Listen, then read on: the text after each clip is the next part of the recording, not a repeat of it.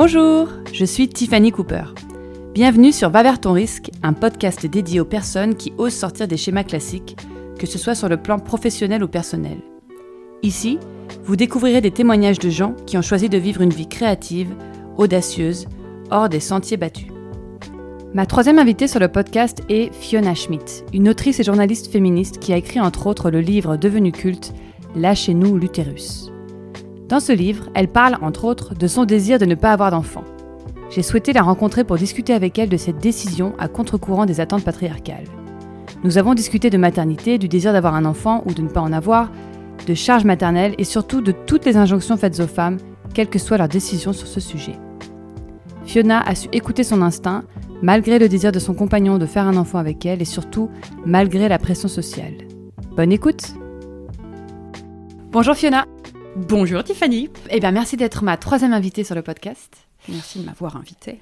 On est très polis. On, est très polis. Poli. Oh, merci. Bonjour. Et toi, comment vas-tu? Mhm. J'ai découvert ton travail euh, par Instagram. Alors, va savoir euh, Instagram par où c'est arrivé. Quelqu'un, bien sûr, a dû repartager euh, un de tes articles géniaux. avant toute chose, est-ce que tu voudrais bien, s'il te plaît, te présenter en quelques mots pour les personnes qui éventuellement ne te connaîtraient pas encore? Alors, bah, je ne suis pas Rihanna, donc on n'est pas à l'abri que, les, que des gens ne me connaissent pas. Et je déteste. Alors, c'est un exercice que je déteste. Ah, se ah bah, présenter et, parler de soi. Non, mais dire, tu vois, dire. Euh, un entretien. Oui, et puis c'est une question, c'est une question qui est quand même assez vertigineuse. Tu vois, qui es-tu, Fiona qui Schmidt Alors, qui Que veux-tu dans la vie? Quel est ton but Et en général, voilà. Et en général, quand je, quand on me pose la question, je dis euh, demander à mon psy. voilà. Euh, bon, alors, je, donc, comment je, comment je me définirais? Je suis militante féministe, autrice. Euh, voilà, j'écris des livres sur le féminisme. Ça, et tu es journaliste aussi et je suis Et je suis journaliste, c'est vrai, avec de plus en plus de modération, mais, euh, mais c'est quand même c'est mon métier de base, absolument. Ouais, je suis tu viens du milieu euh, du journalistique Absolument, absolument. Et c'est mon métier, c'est le métier que j'ai appris à faire, et c'est le métier, c'est mon métier de, de cœur, effectivement, et que je continue. je, je, je veux croire que c'est un métier que je continue de faire, mais via les réseaux sociaux, effectivement. D'accord. Même si je collabore euh, de moins en moins avec, euh, la, presse. avec la presse. Ok. Tu es l'autrice de quatre livres, c'est bien ça? C'est ça. Euh, et donc moi, celui dont j'aurais voulu parler aujourd'hui, c'est ton troisième ouvrage qui s'appelle Lâchez-nous l'utérus, que j'ai acheté et lu récemment et que j'ai adoré. Dans ce livre, tu parles entre autres d'injonction à la maternité et du fait qu'une femme est jugée quoi qu'elle fasse, qu'elle choisisse de ne pas avoir d'enfant ou si elle en a entre guillemets trop. Euh, si elle n'en a pas assez. Si elle n'en a pas assez. De toute façon, quoi qu'elle fasse, hein, globalement. De toute façon. Euh, moi, ça m'a beaucoup parlé parce que pendant très très longtemps, je n'ai pas voulu d'enfant avant de changer euh, mon fusil d'épaule. Mais du coup, je voudrais. Hum, est-ce que tu pourrais nous résumer, toi, de quoi il parle ce livre? Alors, moi, j'ai voulu parler. Au début, je voulais parler de ça. Je voulais parler de mon désir de ne pas avoir d'enfant, que tout le monde prend pour un, pour un non-désir d'enfant. Mhm. Moi, j'ai voulu expliquer pourquoi c'était c'était important de parler de ça autrement, du, du, du désir de non-maternité, exactement comme on parle de désir de maternité, c'est juste une, euh, une, option de vie différente et je pense que c'est très important de le, de le, dire parce qu'on ne le dit pas assez. Euh, et au début, donc, je voulais parler de ça, je voulais parler de nulliparité volontaire, donc ce ce, mot terrible dont on reviendra, sur lequel on, reviendra. Si, si, tu veux, donc nullipare, hein, donc le nul, nul nulle part, c'est voilà, c'est le terme médical qui euh, qui désigne le fait de ne pas avoir accouché. Donc, euh, pour une femme, mais bien sûr, ce mot n'existe pas pour les hommes. Non, c'est étrange. Hein très bizarre. donc, voilà, donc, les, le, donc alors, on peut être nullipare euh, involontaire et, euh, et nullipare donc volontaire.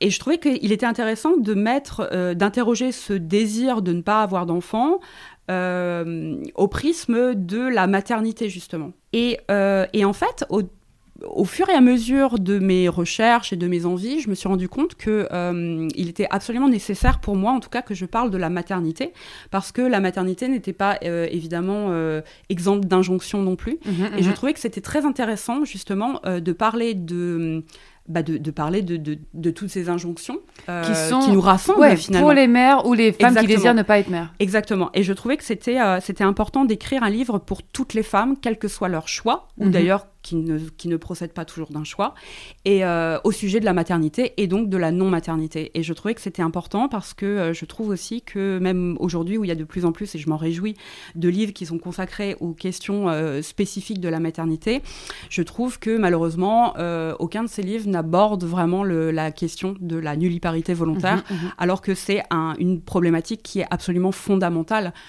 dans, cette, euh, dans cette thématique de la maternité. Très étonnant d'ailleurs qu'on en parle à ce point peu.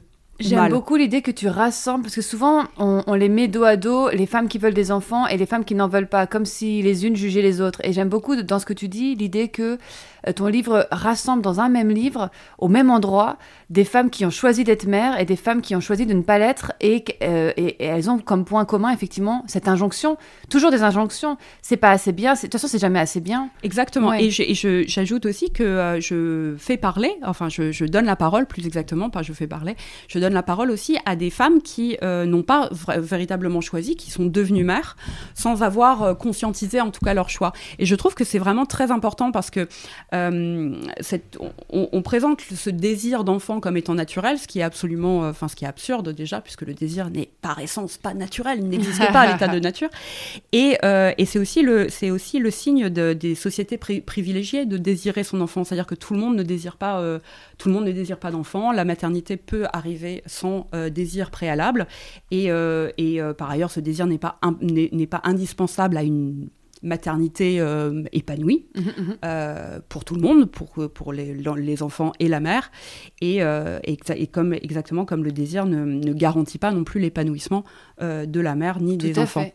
Donc je trouve que c'était important aussi de, de le dire. Et donc ça vraiment, j'ai voulu faire un livre œcuménique à la Jésus un peu, de, un peu le Jésus. De, non mais je, je trouvais que c'était important de, de- parler de toutes les configurations s'agissant de la maternité.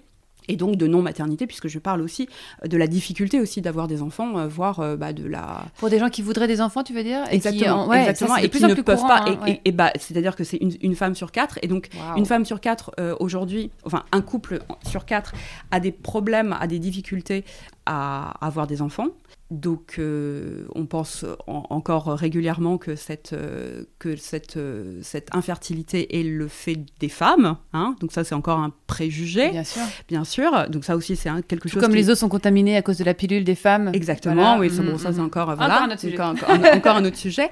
Et je trouve que c'est d'autant plus intér- intéressant et important de parler de nulliparité volontaire et de dire aux femmes qu'il y a une vie en dehors de la maternité et que, cette, ce, cette, que ce choix de vie est aussi légitime et aussi euh, heureux.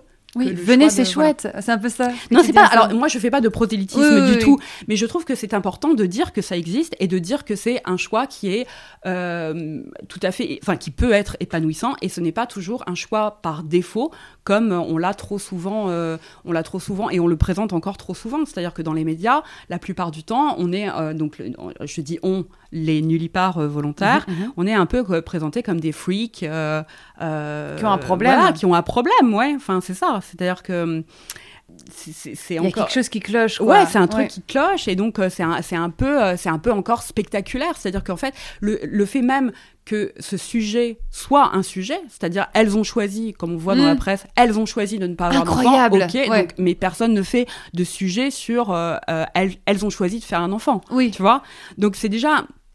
C'est déjà extrêmement révélateur, je trouve, de, voilà, de ce double euh, standard, quoi. Il y a tout un passage dans ton livre d'ailleurs où tu cites les, toutes les phrases qu'on. Et je me suis reconnue là-dedans euh, à l'époque où j'avais pas d'enfant. Quand, euh, toutes les phrases qu'on te sort quand tu es une femme et que tu dis je ne veux pas d'enfant. Moi, depuis que j'ai 10 ans, j'ai dit, euh, je me souviens de la première fois où j'ai dit à ma grand-mère, bah non, je crois que j'ai pas envie d'enfant. J'ai jamais vraiment, j'ai jamais voulu d'enfant, quoi. Et à 10 ans, ma grand-mère m'a- regardée avec suspicion et m'a dit, c'est parce que tu n'es pas encore tombée amoureuse. Et c'est fait partie de une des 10 phrases que tu sors comme exemple. Des 100 phrases. Sans phrases, il y en a tellement. Ouais, il y tu n'as pas encore trouvé le bon. Mm. Euh, tu verras, tu changeras d'avis.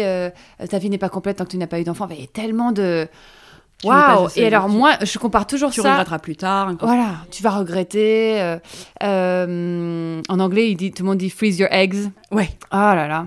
Euh, et alors moi j'ai toujours comparé ça pendant longtemps à, tu sais, à- je trouvais ça aussi absurde que si cette injonction à la parentalité quoi qu'il se passe, c'est-à-dire en fait tu as une vie devant toi et quoi qu'il se passe entre, entre, entre tes 25 et 40 ans, il faudra que tu rencontres un homme quand tu es une femme et que tu progrès. Et c'est ça. Et c'est un peu comme si on te disait, bah, moi, c'est comme si on me disait, plus tard, il faudrait que tu achètes une voiture rouge. Mais attends, mais pourquoi une voiture rouge? Non, une voiture rouge. Mais si je veux une voiture bleue, ou si je veux circuler à vélo, ou si je veux prendre le bateau, ou si juste je veux y aller à pied, il n'y a aucune autre possibilité. Tu as l'impression, quand tu es une femme, cisgenre en tout cas, que bah, c'est ton destin. Oui. Et si tu déroges à ce truc-là, je me souviens de la rattristée de mon père même qui disait Oh, quand même, tu vas, tu vas pas savoir ce que c'est d'avoir un enfant. Mais en fait, euh, foutez-nous la paix, quoi. Lâchez- Lâchez-nous l'utérus, comme Bien ton sûr, livre le dit. mais voilà, c'est ça. En fait, oui, c'est ça. C'est-à-dire que c'est, ça reste. euh, je, je pense que, y compris dans les milieux féministes en, en plus, euh, c'est un choix qui reste toléré, mais pas considéré comme équivalent au choix d'avoir un enfant. Oui. Ou en tout cas, qu'il procède d'un choix ou pas, ou en tout cas, c'est pas considéré comme équivalent à la maternité. Hmm. Voilà, ça, ça reste encore considéré comme une espèce de caprice de riche. Et ce qui est grave, ce qui est Mm. grave, parce que euh, effectivement aujourd'hui, et c'est ça, c'est ça, c'est- mon combat en fait, c'est que ce privilège effectivement euh, de, de faire le choix de ne pas avoir d'enfant devrait être euh, un choix pour toutes les femmes qui souhaitent le faire. Et qui ne devrait pas être shamé, enfin, euh, Exactement. humilié ou. Ou, oui. ou- voilà, et, et qui, qui devrait pouvoir se dire que effectivement c'est une option de vie comme une autre en fait. Du coup, justement, raconte-moi, toi, comment tu as vécu ça? Ah, J'ai envie de dire, à partir de quand tu as su? Quand est-ce que. Euh, moi je l'ai toujours su. C'est vrai? toujours- ouais, ouais. En fait, pour moi, ça- le- la maternité n'a jamais été une option. Enfin, c'est-à-dire que je, ce que je raconte aussi dans le, dans le livre, je me suis rendu compte qu'il y avait un truc qui clochait quand euh, une petite euh, copine, euh, enfin une, une copine, pas une, Une amie, amoureuse, hein, ouais, ouais. mais une, une copine d'école était venue jouer à la maison et puis elle voulait absolument qu'on qu'on joue. Euh, à changer nos poupées. Déjà, j'avais pas de que ça m'intéressait pas beaucoup. Alors, j'avais d'autres jeux. Enfin, j'étais très petite fille, hein, au sens. euh, au Il y a d'autres euh, voilà. jeux que les poupées. Oui. Et donc, je lui avais dit, donc déjà, j'avais vu qu'il y avait, j'avais pas de poupons. J'avais pas de poupons. Je trouvais que c'est- les bébés, c'est, je voyais pas trop l'intérêt. et ça avait pas de cheveux et bon, bon, bref, on pouvait pas faire grand chose avec, quoi. Et puis, et puis elle m'avait proposé de, de- de- bah, du coup, de changer, donc de faire des couches à mes peluches. Et j'ai dit, bah, euh, bof, je trouvais que c'était bizarre. Bah, jouer à l'élastique. Il est un peu nul, plutôt, ton jeu. Ouais, c'est ça, ou à la marelle ou quoi. Et, euh, et, et elle, avait- elle avait eu ce cri euh, vraiment de surprise quand elle dit, Oh, mais tu veux pas jouer à la maman? Et voilà. Et des anecdotes comme ça, j'en ai plein. J'en ai, Ah, ai d'ailleurs, tu l'as mis dans le bouquin, Ouais, ça, ouais, ça me dit quelque chose. J'en ai, mais j'en ai raconté plein et j'en ai raconté plein et j'étais, je me sentais toujours en décalage quand ça fait partie du processus de socialisation des petites filles de jouer à ça, de jouer au couple avec qui euh, tu aimerais être amoureuse dans la Mhm. classe et qui ton amoureux, etc. Puisque c'est toujours euh, hein, dans une société Très hétéronormé. voilà. On ne- n'imagine pas être, euh, être amoureuse d'une petite fille. Et donc, euh, qui est ton amoureux, etc. Et puis combien vous aurez d'enfants et com- co- comment tu appelleras tes enfants. C'est c'est quelque chose auquel Oui, on joue que les toujours. petites filles jouent, mais pas les petits Pas garçons. les petits garçons, jamais, non, les petits garçons. Non, non, les petites filles jouent beaucoup plus à être adultes que, Mhm. les, petites, euh, que les petits garçons. Et, euh, et moi, j'ai toujours trouvé ça extrêmement étrange, en fait. J'ai vraiment trouvé ça extrêmement... euh, D'abord, je trouvais ça extrêmement étrange de me projeter en couple avec quelqu'un, alors que je savais même pas ce que c'était vraiment que le sentiment amoureux. Enfin, Mm. comment tu distingues le sentiment amoureux ou, le, que le, le- ou du sentiment affectif, c'est-à-dire de l'attirance pour, pour quelqu'un juste d'un point de vue affectif, pas amoureux? Euh, bon, bah ça, c'était déjà une question, tu vois.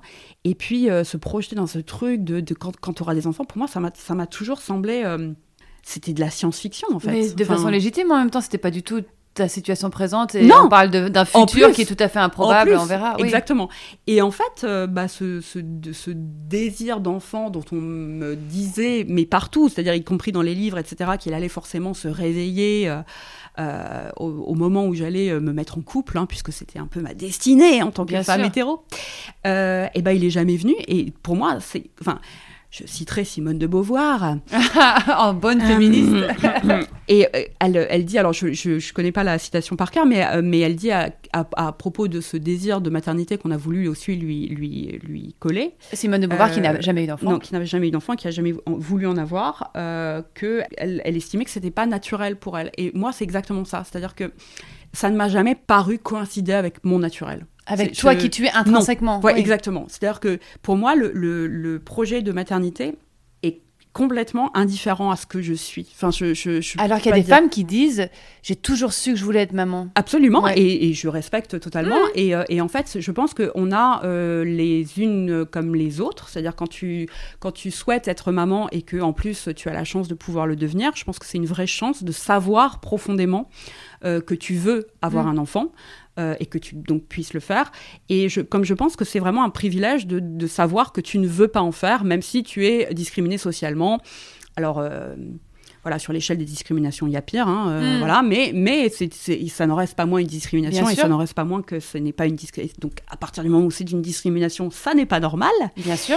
voilà, et, et c'est d'une chance parce que je sais qu'il y a beaucoup de, femmes et en fait c'est la majorité, euh, la majorité euh, silencieuse et dont on ne parle pas en plus, silencieuse et silenciée, c'est que la plupart des femmes ne savent pas vraiment, ne, ne conscientisent pas forcément leur désir d'enfant ou leur non-désir d'enfant et, euh, et, donc, elle se pose pas vraiment la question. Et Ce qui est terrible, parce que c'est quand même. Mais bien sûr. S'il y a bien quelque chose sur lequel on peut pas revenir, c'est avoir un enfant. Je veux ah, dire, t'achètes, tu te mets en couple, tu prends un boulot, tu peux tout revenir sur tout.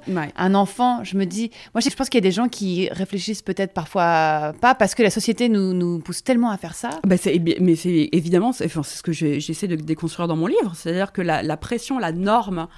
Euh, est tellement forte. Et puis par ailleurs, ce que je dis aussi, c'est qu'il y a un confort quand même d'être conforme à la norme. Oui, tu vois tout à fait. Euh, c'est-à-dire le fait d'être mère de famille quand on a un certain âge, euh, comme bah, je me rends compte aussi. Enfin, je, m'en suis toujours rendu compte parce que j'ai, comme on, on, se, on, se, le disait avant, j'ai toujours été en couple hétéro. j'ai toujours, j'ai toujours coché toutes les cases du bingo procréatif. Tu vois, toutes. Donc euh, donc du coup, c'était d'autant plus euh, striking, étonnant que je que je, veuille pas. J'ai le droit hein, d'utiliser des mots Mais as tout anglais à fait le droit, parce que ma mère est anglaise, donc j'ai le droit.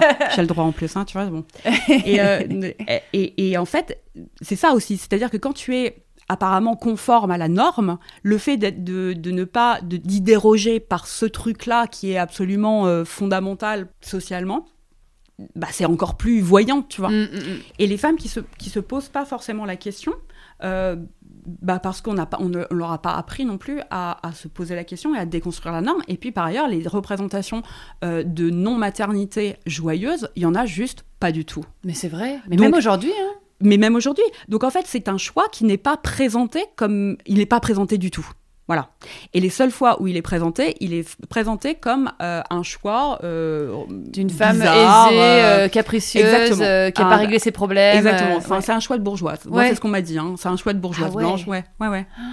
Moi, j'ai, ce que j'ai aimé dans ce désir soudain de vouloir être mère plus tard, c'est euh, tu l'expression, il y a que les cons qui changent pas d'avis. J'aime bien, j'aime bien, j'aime bien me dire que j'ai été capable de souplesse, c'est-à-dire de me dire. Mais c'est génial. voilà, d'avoir, d'avoir osé, euh, de pas être resté dans mon truc, tu vois, et de me dire, euh, j'ai, j'ai quand même pu, malgré que pendant 10, 20 ans, non, 20 ans, je n'ai pas voulu d'enfant, tout d'un coup me dire, bah pourquoi pas? En fait, si je vois ça comme quelque chose de chouette, j'ai pu changer un peu mon regard dessus. Mais évidemment, tu évolues sur des tas de choses, et c'est, et c'est évidemment heureux si tu peux, si tu veux changer d'avis, et que tu ne te prives surtout pas de changer d'avis si euh, pour justement pour rester euh, en je sais pas loyal vis-à-vis de toi-même ou enfin j'en sais rien euh, c'est vrai que se, priver du droit de changer d'avis hmm. c'est dommage aussi c'est-à-dire qu'on peut on, peut évidemment changer d'avis sur, sur cette question, sur, comme sur beaucoup d'autres. Mais comme les injonctions dont on parlait tout à l'heure. mais partir du hmm. principe. En fait, ce qui, ce qui me gêne, c'est partir du principe que toutes les femmes qui souhaitent ne pas avoir d'enfants changeront d'avis par principe. Exactement. C'est ça, qui est, problématique.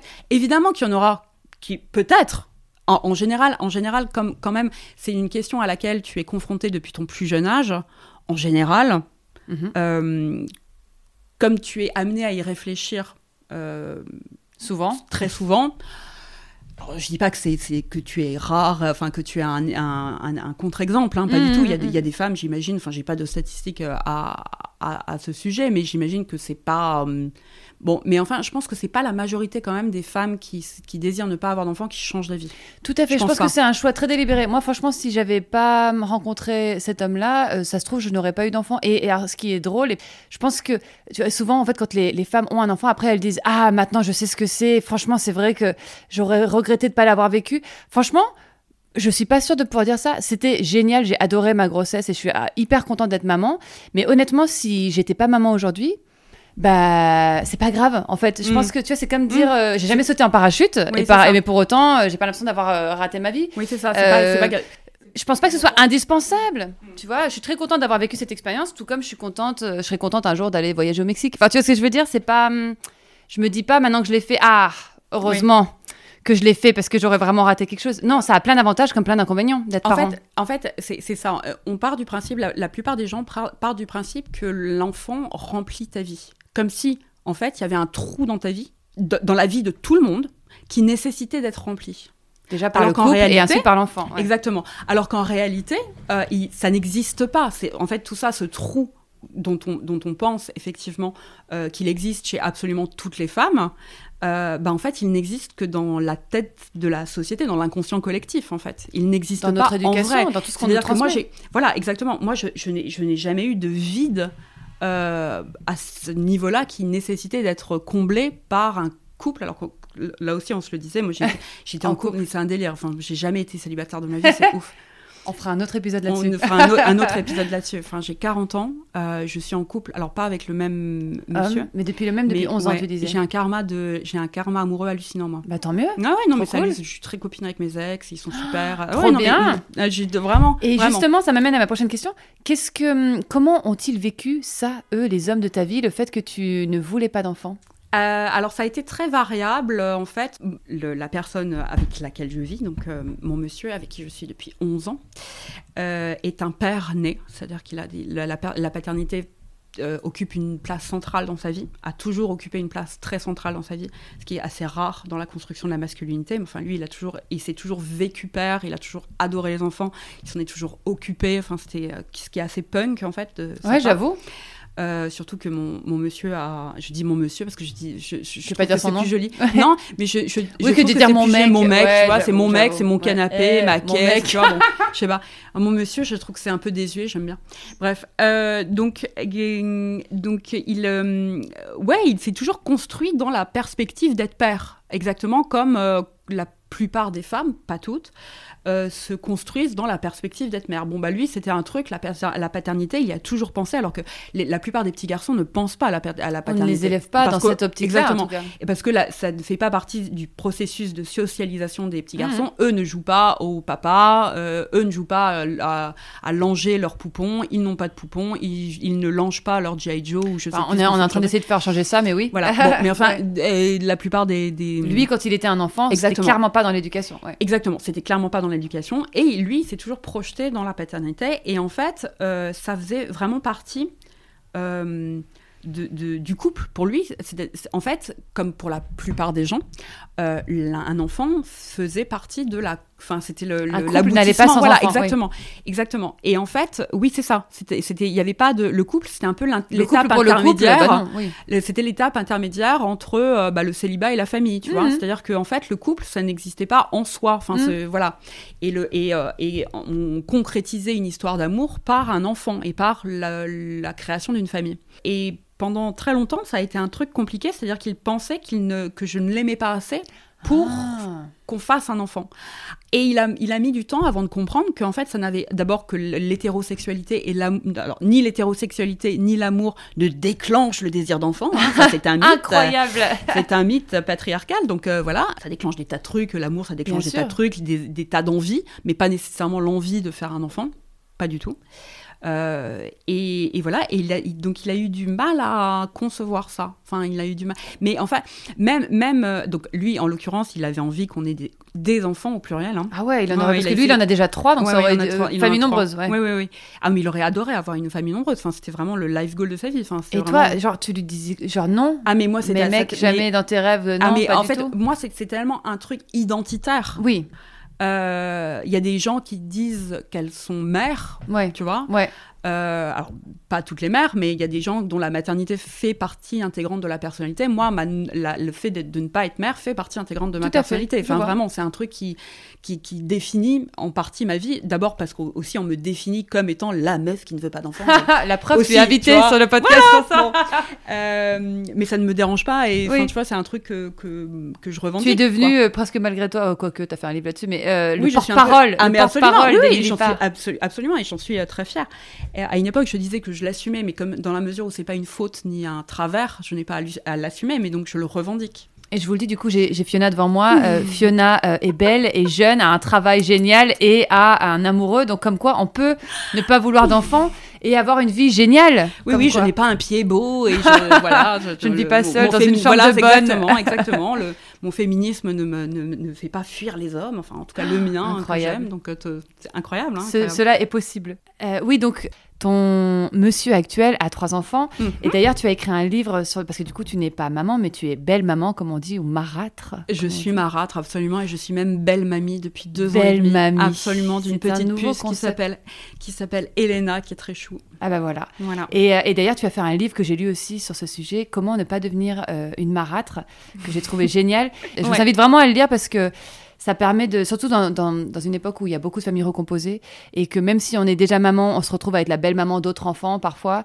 Euh, ça parle aussi de toutes ces hum, formes de belle maman. Euh, et c'est assez, euh, assez intéressant de découvrir cet univers-là en tout cas. Euh, dans ton livre, je voulais revenir sur, euh, sur un passage que j'ai trouvé très intéressant. Tu dis À l'origine de ce livre, il y avait d'abord l'envie d'évoquer mon désir de ne pas avoir d'enfant, que je considère comme un désir à part entière et non comme un manque de désir. Et tu dis J'ai désiré la vie que je mène et que je juge incompatible avec la maternité. Ça, tu le, tu le disais effectivement mhm. au tout début. Euh, c'est drôle parce que je lisais le livre de Digli l'autre jour, Ressac, et elle évoque dans ce livre sa décision de ne pas avoir d'enfant, car c'est une vraie décision. Euh, Virginia, Virginia Woolf disait Une femme doit avoir de l'argent et une chambre à soi si elle souhaite pouvoir écrire des histoires. Du coup, ma question c'est est-ce que la maternité est incompatible avec le métier d'écrivaine? Euh, je, alors, euh, j'ai plein de choses à dire à ce, sujet. j'ai plein de choses à dire à ce sujet. bah non, parce qu'il y a d'abord, il y a, y a, plein de plein d'écrivaines qui sont mères et, et, et, tant mieux pour elle. Donc, mhm. euh, mais, mais je pense qu'effectivement, euh, la maternité, en tout cas telle qu'elle est normée, complique le, effectivement, le, temps, pour soi. le temps pour soi, effectivement.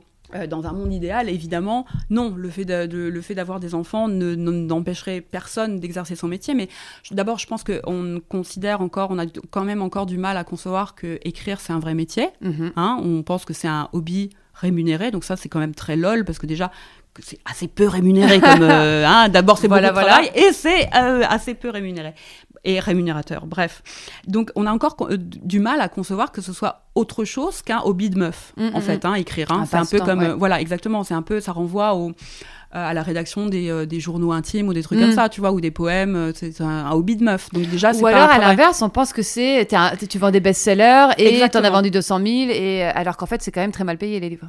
Oui, euh, et alors, et ça, c'est la deuxième chose sur laquelle j'aimerais bien euh, insister. Euh, en fait, je, me suis rendu compte que les seules fois où on tolère, pas on accepte, hein, mais on tolère effectivement le fait qu'une femme ne veuille pas d'enfant, c'est quand elle peut présenter une exemplarité de carrière. Et ça, je trouve que, tu vois, donc il y a une espèce d'injonction de, compenser un choix euh, considéré encore comme illégitime. C'est-à-dire que si tu fais pas, si t'as pas une carrière à la Frida Kahlo mm. ou si tu, si tu n'es pas Virginia Woolf, en fait, ça ne se justifie pas.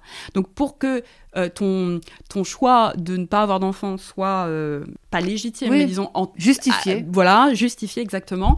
il faut que tu aies un, métier d'exception ou une carrière d'exception. C'est vrai, t'en parles dans ton livre de ça. Et, ça, je trouve ça. Mais, et, je trouve que, en fait, tu ne peux pas. Euh, juste pas vouloir d'enfant. Tu, tu, peux pas juste ne pas vouloir d'enfant et passer à côté de cette injonction à l'exemplarité. Et ça, je trouve que c'est c'est hallucinant, quoi. Mais c'est vrai, c'est pas, si tu fais pas d'enfant, t'as intérêt à faire un truc extraordinaire à côté qui, qui, vaille le coup, quoi. Ce qui est en fait exactement la marque d'une discrimination, en réalité. Tout à fait. C'est-à-dire que euh, une, une, personne discriminée doit doit prouver deux fois plus oui. qu'une personne non discriminée. Tout à fait. Et c'est exactement, euh, alors encore une fois, je ne mets pas toutes les discriminations au même niveau, mais enfin c'est quand même la marque d'une discrimination. C'est voilà, c'est-à-dire que tu ne peux pas avoir juste euh, une enfin une carrière lambda ou une vie tranquille voilà. Est-ce qu'on te l'a déjà dit ça? Moi on me l'a déjà sorti. Je me souviens que quand je voulais pas d'enfant avant de rencontrer mon ex euh, ma mère me disait un peu la attristée euh, ah je discutais avec une amie du fait que j'étais triste que tu n'aies pas d'enfant donc comment faire passer un petit message tu vois? Euh, et mon amie m'a dit mais tu sais elle, a fait des livres. J'avais fait quatre livres à l'époque. Ah, oui. c'est un peu comme ses enfants ah mais bien sûr. Et, et en fait il y a rien de pire, je trouve, que de dire, en fait, un, un livre, ce n'est pas un enfant. Alors, scoop, hein, ce n'est pas un enfant. Non, et, en- pas non, et c'est pas les mêmes organes en fait euh, qui interviennent hein, dans le processus. Voilà, donc c'est voilà. Mais c'est aussi une façon toujours, encore et toujours, de ramener les femmes à la maternité carrière, ouais. et, et- et à la maternité surtout. Oui, bien sûr. C'est-à-dire qu'on me dit toujours, oui, mais effectivement, et c'est quelque chose qu'on m'a beaucoup dit, et euh, de comparer mes livres à un bébé dont j'aurais accouché. Alors déjà, c'est pas le même process, hein, puisqu'en Mhm. fait, je- mon utérus ne m'a pas servi, en fait, à écrire le livre, pas du tout, c'est surtout mon cerveau. Et, euh, et donc, ils sont pas passés, il est pas passé par les mêmes organes, hein, c'est pas, voilà. Et, euh, mais c'est aussi une façon, alors qu'on dit pas à un écrivain que ce soit, c'est leur bébé, tu vois Ça, c'est fou. C'est très intéressant ce que tu dis. Et je trouve que c'est c'est vraiment, c'est c'est extrêmement... euh, C'est très sexiste, en fait. C'est drôle bah, parce bien que sûr. Ça, je voulais du coup Bien revenir sûr. sur ce mot, la nulliparité. Donc déjà, euh, allô, nulliparité. Euh, et dans ton livre, tu dis qu'en anglais, on dit childless pour sans enfant ou encore plus beau, child free. Bah, c'est pas en- encore plus beau, c'est-à-dire que c'est hyper important de, de euh, c'est hyper important de distinguer les femmes qui euh, sont donc Ah, libres d'enfants, tu vois. Childless, c'est les femmes qui n'ont qui n'ont qui pas réussi. qui, ont- qui sont en manque d'enfants, c'est-à-dire qui D'accord. pour qui voulaient qui voulaient en avoir et qui n'ont pas pu en avoir. D'accord. Voilà, et ça en fait c'est c'est euh, c'est très important de distinguer la nulliparité involontaire et la nulliparité volontaire. C'est ça que ça veut dire en fait, d'accord. J'avais pas compris ça, excuse-moi. Childless, ça veut dire prie. la nulliparité Involontaire, et child free, la, la nulliparité Choisi, choisie. exactement. Et donc voilà, dans ce que tu dis, c'est intéressant parce que déjà, il y, a un mot il y a un mot anglais pour les deux, alors qu'il n'y a pas un mot français pour ça. Et il y a un mot pour les femmes, mais pas pour les hommes. Les hommes qui désirent ne pas avoir d'enfants, bah, ça, ça pas besoin de il mots. n'y a pas de mots. Oui, il n'y a pas de mots. Incroyable, incroyable. Dans ton livre, tu parles de charge maternelle. Et du coup, je voulais savoir si tu pouvais nous expliquer, ou même mieux, nous lire un passage de ton livre sur la charge maternelle. Bien sûr, Tiffany, avec, avec plaisir. Euh, la charge maternelle, c'est la somme des préjugés intégrés dès l'enfance qui présentent la maternité désirée, radieuse et bienveillante comme la norme, une part non négociable de l'identité féminine et le seul life goal qui vaille. Mhm. Ben voilà, exactement. Voilà. Et euh, c'est aussi le fait que la parentalité demeure encore et toujours un sujet de femme, Toujours. sujet de mère, euh, qui creuse par conséquent les inégalités de genre. Devenir mère, ça paraît pas forcément très attirant aussi, peut-être surtout à cause des inégalités dans l'espace domestique. Tout repose encore euh, beaucoup trop euh, sur les épaules des femmes et des mères, ce qui rajoute à la frustration et à la perte de temps pour soi. Et je pense que euh, aujourd'hui, quand je discute avec des femmes qui disent, qui sont en couple par exemple, et qui disent Ah, J'hésite. Parce qu'aujourd'hui, on a tellement libéré la parole sur tout ça, sur Mhm, ce que c'est d'être mère, donc euh, mhm. tous ces trucs de postpartum, nanana. mais aussi sur euh, les inégalités dans le couple, euh, le fait que les femmes euh, trinquent un peu plus et tout. Euh, il y a Et puis pas, pas Ouais. uniquement, alors excuse-moi, je, te coupe, euh, pas uniquement dans l'espace privé, c'est-à-dire qu'en fait, le, Oui. le- le- c'est- justement la répartition genrée euh, des rôles parentaux fait que aussi, les, ce sont les mères qui, euh, qui trinquent au niveau euh, professionnel, donc économique. complètement. C'est-à-dire que la maternité, enfin la parentalité patriarcale, telle Mhm. qu'on le, telle qu'on la, telle que malheureusement on la vit encore euh, aujourd'hui, elle crée des, enfin elle creuse les inégalités économiques. Et du coup, les femmes, maintenant qu'on libère cette parole là-dessus et que les femmes sont de plus en plus conscientes de- des risques qu'elles encourent, entre guillemets, en ayant un enfant, c'est-à-dire que même moi qui étais quand même avertie dans un couple plutôt égalitaire, etc., je me suis retrouvée à surinvestir l'espace domestique et lui à sous-investir l'espace domestique et à me retrouver dans des inégalités qui m'ont semblé criantes au bout d'un an. Et donc, tu te dis que même si tu vois le truc venir, Ah tu peux sûr. ne pas euh, y échapper. Et, et j'ai l'impression qu'il y a plein de femmes qui, euh, qui du coup, stressent et, et- et hésitent à faire un enfant. Et je le comprends tout à fait légitimement. Alors c'est pas la maternité évidemment qui crée ça, c'est le patriarcat. Enfin Mhm. ça il faut bien le dire. Hein. C'est pas le, c'est pas la maternité qui est dangereuse, c'est le patriarcat C'est le fait que les hommes font pas assez. de merde. tu vois bon. Mais effectivement, euh, bah, on vit quand même dans une société qui est encore euh, profondément normée, normative. Donc c'est très difficile aussi pour les, pour les mères de... euh, bah, elles peuvent se déconstruire, mais, mais euh, elles vivent dans une société qui elle-même n'est pas déconstruite. Donc c'est très compliqué, quoi. Très, elles peuvent pas... Et en plus, le, le changement ne se situe pas à un, à un niveau individuel, évidemment. Enfin, C'est-à-dire que ça peut... C'est sociétal, c'est par des, Voilà. effectivement l'allongement du congé paternité, entre autres, la prise de conscience de manière générale. Et que- ce que je dis, on en revient toujours à ça, mais c'est très difficile de changer euh, les mentalités, surtout des hommes, à nos âges. Par contre, c'est vraiment sur comment on éduque nos enfants. Et donc, tout passe, je pense, beaucoup, enfin pas tout, mais beaucoup passe par l'éducation non genrée et non sexiste. Et Oui. vraiment. euh, Pourvu que les Ouais. mecs s'y collent. mais bien sûr. Parce que là, il y a, il y a ça aussi, et ça aussi, Ouais. j'en parle dans mon livre, c'est-à-dire que l'éducation non genrée, etc., etc., euh, c'est absolument formidable, mais ça repose encore et toujours, ça aussi, ça fait partie de la charge maternelle, euh, sur les mères. Je voulais juste euh, citer ce passage que j'ai trouvé hilarant parce que criant de vérité et que même moi étant maman, euh, je me suis complètement retrouvée là-dedans. C'est ta vision de la maternité. Quand Euh, j'étais petite, hein, avant d'être déconstruite. Ah, comment tu voyais ça Ouais. Ah bah je peux dire que c'est quand même un peu ça aussi. hein. oui. Euh, alors, elle, euh, la vision de la maternité euh, par Fiona Schmidt, euh, donc quand tu étais petite, comment tu voyais ça euh, avant? Jusqu'à récemment, celle-ci était pour moi une vocation au sens sacerdotal du terme. La robe de bure tachée de vomi, les nuits de 5 heures par tranche de 10 minutes, la porte des toilettes jamais fermée, les cacas jamais tranquilles, les lendemains de cuite devant les guignols du Luxembourg, pas de l'info, la bouffe molle, tiède et couleur de feutre lavable à tous les repas, le shampoing sec, les fringues avec les élastiques à la taille, les basquias au Véleda ou à la mousseline sur les murs, les questions débiles qui vous donnent l'impression de passer votre bac existentiel devant un examinateur ou examinatrice qui fait encore pipi au lit, les 18 lessives par jour, des Legos jusque dans le frigidaire, le générique de la pâte patrouille en boucle, les miettes de pépito que vous retrouvez dans vos cheveux et ou dans votre soutif et que vous mangez. Comment un être humain normalement constitué peut-il désirer cette version édulcorée de l'enfer? De l'enfer. Voilà, voilà. Mais et tout ça est vrai. Il y a aussi plein de choses merveilleuses, mais tout ça est vrai. La pâte patrouille, allô? Moi, j'ai le générique de Polly dans la tête depuis deux semaines. Euh, la- les gueules de bois quand t'as un enfant, enfer Mm. sur terre. Mm. Euh, les dessins animés, euh, meilleure invention du monde, en fait, même si tout le monde dit que c'est Ouais. shameful. Waouh Donc tu vois, même moi en, tant- en tant que maman, je, je confirme, c'est vrai. C'est pas complètement faux en tout cas. Bah, et ça change- enfin, et oui, évidemment, le- la maternité, ça change euh, effectivement une existence. Donc ça, Ouais. euh, bon. Et d'ailleurs, c'est ça que tu dis dans ton livre, j'ai plus le passage, mais tu dis, euh, moi j'ai choisi, voilà, ça, ça collait pas avec ce que je voulais faire. Exactement. Et- en fait, et moi, l'existence que j'avais choisie, elle me convenait et j'avais l'intention qu'elle continue d'être ce que j'avais prévu qu'elle soit ou ce que j'avais envie plutôt qu'elle soit parce que tu peux pas non plus prévoir ton Oui. existence mais Mm. j'avais envie euh, j'avais pas envie de tout ça de tout ce qu'on raconte en fait sur la maternité je j'avais pas envie de ça j'avais j'avais pas envie de ça Quand je suis devenue maman, moi j'ai j'ai bien compris que je faisais une croix sur pas mal de choses, notamment le temps pour soi. euh, je savais que la charge mentale allait s'alourdir. Et derrière, j'arrêtais pas de dire à mon ex, euh, ça va être un tsunami, ça va être un tsunami. Il arrêtait pas de me dire, est-ce qu'on peut éviter de parler de notre enfant à venir comme un tsunami qui va tout dévaster? Et euh, moi, ce qui m'a vraiment surprise, c'est euh, à quel point on est euh, cantonné au, euh, au domicile. C'est que si toi t'es pas là, bah, il faut que le père soit là. Et en tout cas, un des deux doit être là. Et donc, fini les sorties spontanées en couple. Fini, il faut prendre une babysitter, ça coûte de l'argent, il faut payer le Uber pour la babysitter. Enfin, il y a vraiment quelque chose qui change et on, on ne le dit pas assez sur la liberté, le temps pour soi. le concept de temps pour soi c'est quelque un concept qui n'existe pas au masculin c'est-à-dire que le temps Ouais. pour soi c'est juste le temps au masculin c'est juste le temps c'est-à-dire que le mec même quand il est père du temps il en trouve Ah, il en trouve toujours. Parce que en fait, le temps lui appartient. Mm. En fait, une femme, une mère, doit euh, justifier le temps qu'elle prend pour elle. Et il est jamais vraiment tout à fait légitime. Jamais. C'est drôle parce que les phrases sont toujours comme ça, c'est-à-dire j'aimerais aller au Mm. cinéma ce week-end, est-ce que Mm. tu pourrais hein Alors qu'un mec va dire Ok, je Ah, ce- non, même pas. Ce week-end, je vais au cinéma. C'est une information. Et, et Et voilà. c'est pas une question. Et- parce qu'ils veulent pas avoir l'air de demander la permission. Non. Mais en fait, du coup, ça, c'est.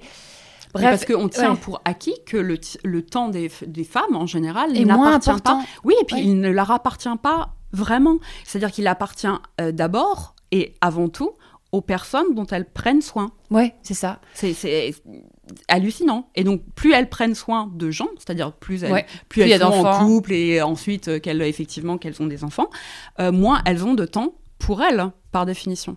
Et du coup, moi, je sais que ce que j'ai. euh, Donc, moi, j'étais partie du principe que, bon, bah voilà, j'aurai un enfant, donc ça fait partie du deal. C'est pas genre, j'ai été surprise au bout d'un an, genre, c'est pas pour ça qu'on s'est séparés, en tout cas. Par contre, ce que j'ai redécouvert en me séparant, la garde partagée, c'est que le temps pour soi, une semaine sur deux, j'ai un temps même pour rêver, lire, je ne lisais plus, pour euh, parfois même ne rien faire, ce qui paraît le luxe ultime. Je sais que les mamans qui nous écoutent ont les glandes, mais c'est vraiment. Mais il y a un espèce de truc où, bah, une semaine sur deux, je suis maman, et alors j'ai du temps pour moi dans la journée, mais c'est temps un peu réduit parce que c'est 9h, 17h, tu vois. Mm. Mais euh, une semaine sur Depuis deux. que tu travailles? Et bah oui, bah oui, je travaille, mais euh, le temps pour soi, c'est tellement, tellement riche. Et je trouve que c'est vraiment ça. J'ai pas la solution par contre pour ça. C'est comment on trouve un vrai temps pour soi euh, quand on est en couple. Euh, déjà, il faut que les hommes investissent plus euh, la parentalité, l'espace domestique, tout ça. Mais même quand ça c'est à peu près égali- égalitaire, c'est parfois pas assez pour des femmes qui, en tout cas, en tout cas comme nous, ont des vies un peu créatives et ont besoin d'avoir du temps pour ne serait-ce que euh, assembler des idées et en faire quelque chose, quoi. Bah même pour les femmes qui n'ont pas une vie créative Oui, comme qui ont un travail. Oui, c'est vrai. juste envie de regarder voler les mouches et elles ont le droit en fait. Et vraiment, enfin et en fait le fait de, de vouloir regarder les mouches est parfaitement légitime, quoi. Et en fait, c'est une, une, une, parfaite raison pour euh, ne pas vouloir d'enfants. Enfin, ça revient à ce que tu disais sur euh, euh, le fait que les femmes nullipares, si elles n'ont elles, pas d'enfants, il faut forcément qu'elles investissent leur, temps de façon productive. C'est très capitaliste comme façon de penser d'ailleurs. Il faut absolument en profiter à fond. Bah, c'est exactement ça. Et, et, et, effectivement, et que ce temps soit, comme tu dis, productif et qu'il génère du, du profit, que ce soit du profit économique ou du profit en termes de créativité, quoi, ou artistique. Ou... Ouais. Alors que parfois, c'est juste ne rien faire. Bah, ne rien faire, c'est quand même un luxe et c'est génial en fait. Moi, j'ai redécouvert ça avec ses parents, j'avoue. J'étais là sur le lit, allongée, j'étais là, je peux regarder le plafond. Et j'étais là, attends, ça fait une heure que je suis rien en train de faire, ou juste écrit, et mais quel bonheur Ouais, ah, c'est vrai que alors moi, j'ai du mal, à, j'ai du mal à, à, faire ça. Ah ouais? Même sans enfant? Ouais, même sans enfant, parce que je suis toujours. Euh, enfin, je, je, suis hyper active, donc c'est vraiment très difficile de. Je, je, suis toujours en train de faire en plus plusieurs choses à la fois. Enfin, donc c'est très. Même, même quand je suis en train de me détendre, je fais deux choses pour me détendre. Par très, exemple, très compliqué. Bah, je lis et je j'écoute un podcast par exemple. Quoi? Oui, mais non, mais c'est horrible. Non, mais c'est horrible. Je, je suis 40, je suis surpeuplée dans ma tête. C'est horrible. c'est horrible. Je me tais jamais, c'est l'enfer. Et en même temps, ça doit être très stimulant mais fatigant. Ça, je, je, je, je comprends. C'est épuisant. C'est pour ça que je dois dormir beaucoup. Ah, tu dors beaucoup, c'est vrai? Ah ouais, je, bah, je dors 8 euh, heures. Mais ça, ça ah, aussi, c'est Oui, ça aussi. Oui, oui, je dors 8 heures par Du coup, un enfant n'est pas compatible avec tout ça. J'avoue. Mm. je, comprends ce truc-là. Je suis pas au stade où je lis un livre et j'écoute un podcast en même temps parce que je crois que j'arriverai pas à faire les deux. J'ai besoin de me concentrer. par contre, le cerveau qui turbine en permanence et le fait que c'est, ça peut, c'est à la fois passionnant mm. d'avoir un cerveau comme ça qui turbine et à la fois épuisant. I know what you mean. Mm. Euh, je voulais aussi lire un passage. Tu parles de hum, ces gens qui disent que la maternité c'est un travail. Tu dis. Euh, Paradoxalement, celles qui louent le merveilleux métier de maman sont en général celles qui estiment que s'occuper de ses enfants, ce n'est pas du travail. Alors que, pardon, mais si être mère, c'est respecter des horaires, abattre des tâches qu'on n'a pas toujours envie d'accomplir, ne pas compter ses heures supplémentaires, être évalué par un ou une euh, patronne exigeante, même parfois plusieurs, pas forcément compétent ni étanche. C'est apprendre, selon Corinne Mayer, que vous le vouliez ou non, une multitude de métiers puéricultrice, gardien d'enfants, animateur, pédagogue, cuisinier, instit, policier, chauffeur, infirmier, psychologue et conseiller d'orientation. Être mère serait même l'équivalent de 2,5 métiers à temps complet d'après une récente étude américaine. C'est donc du boulot, beaucoup, mais en aucun cas c'est un boulot puisqu'il n'est pas rémunéré. Mais voilà, c'est un, oui. Voilà, on n'est pas payé pour ça. Et d'ailleurs, on va pas non plus euh, en arriver à demander à être payé, mais il y a un moment où, comme on s'occupe principalement statistiquement. Non, mais c'est très important que cette, cette, cette, somme de travail engagée euh, soit reconnue aussi. Or, elle, ne l'est pas, elle n'est pas reconnue euh, socialement parce qu'elle n'est pas reconnue économiquement. Tout à fait. Et en plus, ça, ça permet aux hommes de travailler pendant ce temps et, de mettre de côté. exactement, exactement. le, grand, grand sujet. Pour résumer, il y a quand même euh, une phrase que tu dis, et je trouve que ça résume bien l'ensemble, c'est, tu dis le fait de vouloir vivre en couple et avoir des enfants, de les aimer et de s'en occuper n'a rien à voir avec la fibre maternelle, c'est une norme culturelle qu'il appartient à chacune de transformer consciemment en une aspiration personnelle aussi belle, légitime et épanouissante qu'une autre. C'est vrai qu'il y a vraiment, euh, c'est ça. quelque chose de. Et c'est formidable de faire des enfants et je veux dire de. Ça peut être formidable. Ça peut être formidable, bien sûr. Non, mais c'est, mais, mais ça n'est pas universellement formidable pour tout le monde. Tout à fait. Voilà. Et je trouve que c'est intéressant aujourd'hui de déconstruire ça, de juste se poser la question avant de se lancer là-dedans, de se dire tiens, est-ce que j'ai vraiment envie d'avoir des enfants? Et, si oui, pourquoi? mm. Pourquoi? Et d'ailleurs, je trouve qu'il y a aussi un autre parallèle à faire aujourd'hui. Moi, je trouve que sur le couple, euh, ça questionne aussi. ça, c'est un autre sujet, euh, l'objet d'un autre épisode, mais en tout cas, euh, je reviendrai. je, reviens. donc, tu sors un livre bientôt, bientôt. Peut-être. Peut-être, peut-être. Il est, ouais, il est, en, il est en chantier. Sur ta peur de vieillir, raconte-nous. Oui. Euh, c'est un, un, vaste chantier, c'est un peu mon Notre-Dame personnel. Hein, voilà. Est-ce qu'il a brûlé aussi euh, Bah écoute, euh, le, chantier, le chantier est vaste. D'accord, et donc euh, tu y travailles en ce moment Je travaille, je y travaille en ce moment, absolument, absolument, oui. Et ça parle de la question d'âge. Alors, ça, absolument, ça parle, ça parle non pas de la vieillesse, puisque je manque encore d'expérience à ce sujet, donc je ne vais pas faire un old splaining de, que j'assumerai pas, hein, que je pourrais pas assumer. mais je trouve que c'est un, un très intéressant. c'est un sujet qui est, qui est fondamental de se poser la question sur euh, le double standard du vieillissement et comment ça se fait. Comment se fait-il que euh, l'expérience soit valorisée chez les hommes, voire érotisée, alors que euh, ça décrédibilise les femmes Et donc, c'est pas moi qui ai inventé le, le- ce, ce concept du double standard du vieillissement, c'est Suzanne Sontag, euh, qui avait écrit un, un- un article resté euh, assez célèbre, euh, qui, enfin, qui a fait date en tout cas en 1972. Et ce qui est, ce qui est fascinant, c'est que 50 ans plus tard, bah, en fait, rien n'a changé. Rien n'a changé et donc, et donc, et donc les, femmes, les, les femmes ont toujours peur de vieillir plus que les hommes parce que, et ce qui est tout à fait logique, puisqu'elles ont plus à perdre de leur, du fait de vieillir que les hommes. Eh ben dis donc, j'ai vraiment hâte de le lire en tout cas. Je Moi vais, aussi. je vais, tu je vois, c'est ça. Un livre, c'est ça qui est fou. Quand on fait un livre, on est trop content, mais on n'a qu'une envie, c'est qu'il soit terminé, quoi. Ouais. C'est terrible parce que c'est, il y a un plaisir à le faire, mais il y a aussi, un- il y a toujours, moi je trouve que, je sais pas si t'as as la même chose, mais cette peur viscérale de se dire, est-ce que je vais y arriver? Et à Ah. chaque fois, on y arrive, mais quand même ce truc de, euh, Alors Putain. oui, euh, c'est vrai. Alors moi, c'est la première fois que ça m'arrive, hein, très sincèrement. de quoi? Euh, c'est bah, c'est un truc. En fait, je, je- peut-être que c'est parce que cette question est vertigineuse, tu vois, de Oui. l'âge et qui suis-je et qu'est-ce que j'ai fait de ma vie, etc. Ce qui est, ce qui est, enfin, ce qui est important euh, et, à laquelle, la question à laquelle je réponds d'un point de vue féministe. Mais en général, c'était pas.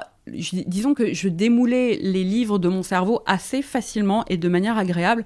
Et celui-là, euh, bah, ça me pose des questions quand même très vertigineuses, très personnelles, parce que ça mélange aussi beaucoup de questionnements à la fois donc intimes euh, et politiques. Hmm. Mais vraiment, et ça, je sens que vraiment l'intime et politique, là, je le sens, quoi. Je...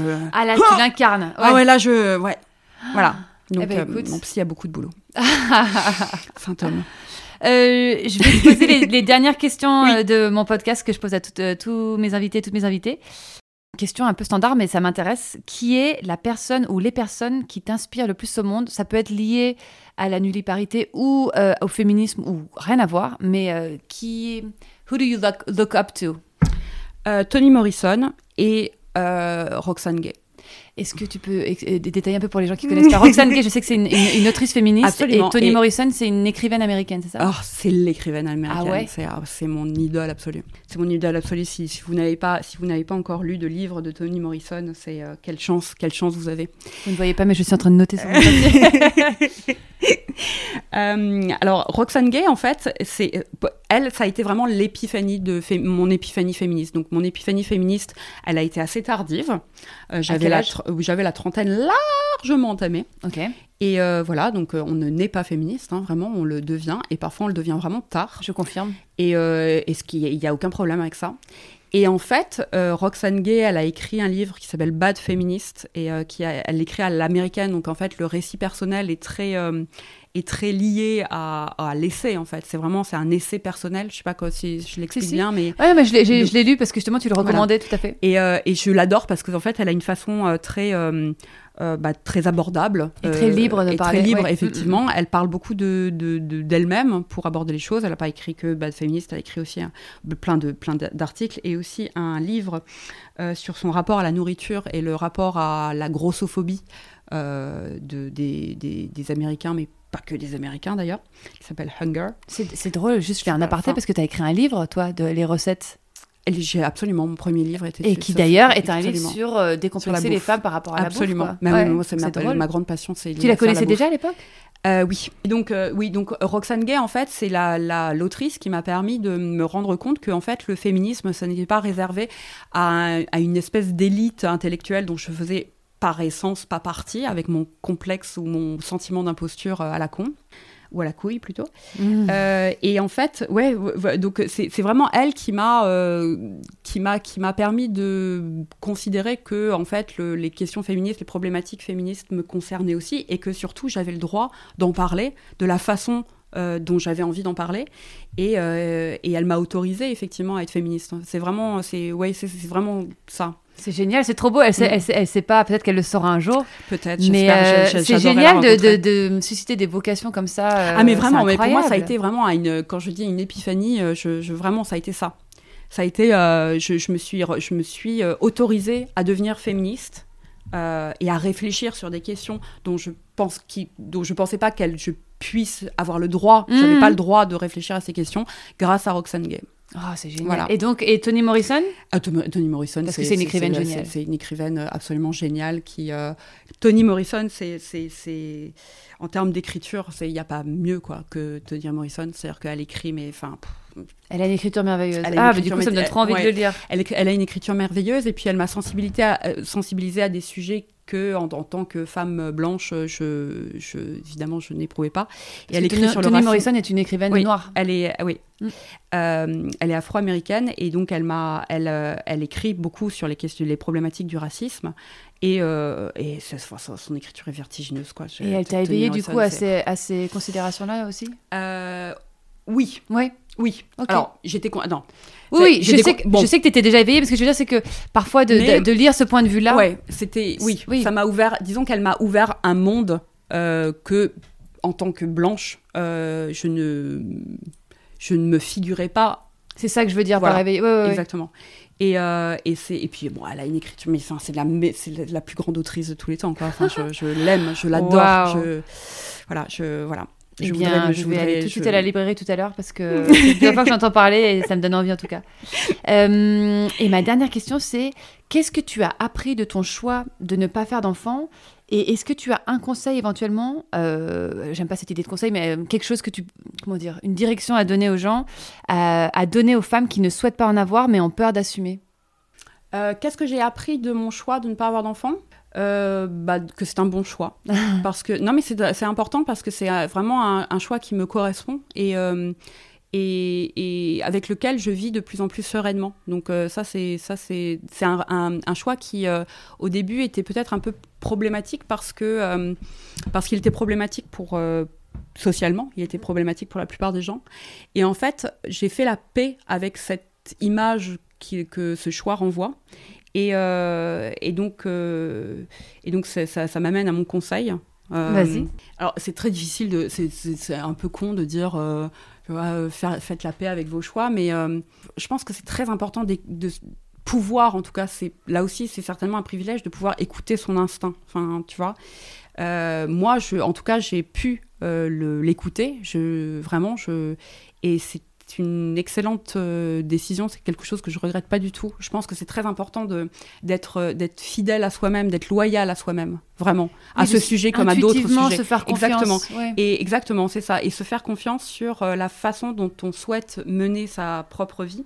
Et euh, même si c'est un choix qui est déconcertant pour la plupart des gens et qui est pour le coup non conformiste, si c'est un choix qui nous habite, c'est que c'est le bon choix en fait. Bien, sur ces magnifiques paroles, euh, on, va, on va se laisser là. Mais en tout cas, merci encore d'avoir été mon invité. Et, euh, et j'ai hâte de lire ton prochain livre. Et bien sûr, je vais lire Toni Morrison. Merci encore beaucoup pour ce moment passé ensemble. Et à très bientôt.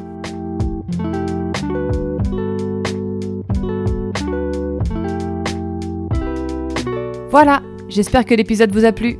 Si vous voulez suivre le travail de Fiona, je vous invite à vous abonner à son compte Instagram fiona.n.schmidt et à découvrir ses livres au titre tous plus géniaux les uns que les autres. Je cite Les recettes d'une connasse, L'amour après MeToo, Lâchez-nous l'utérus et Comment ne pas devenir une marâtre. À bientôt pour un nouvel épisode.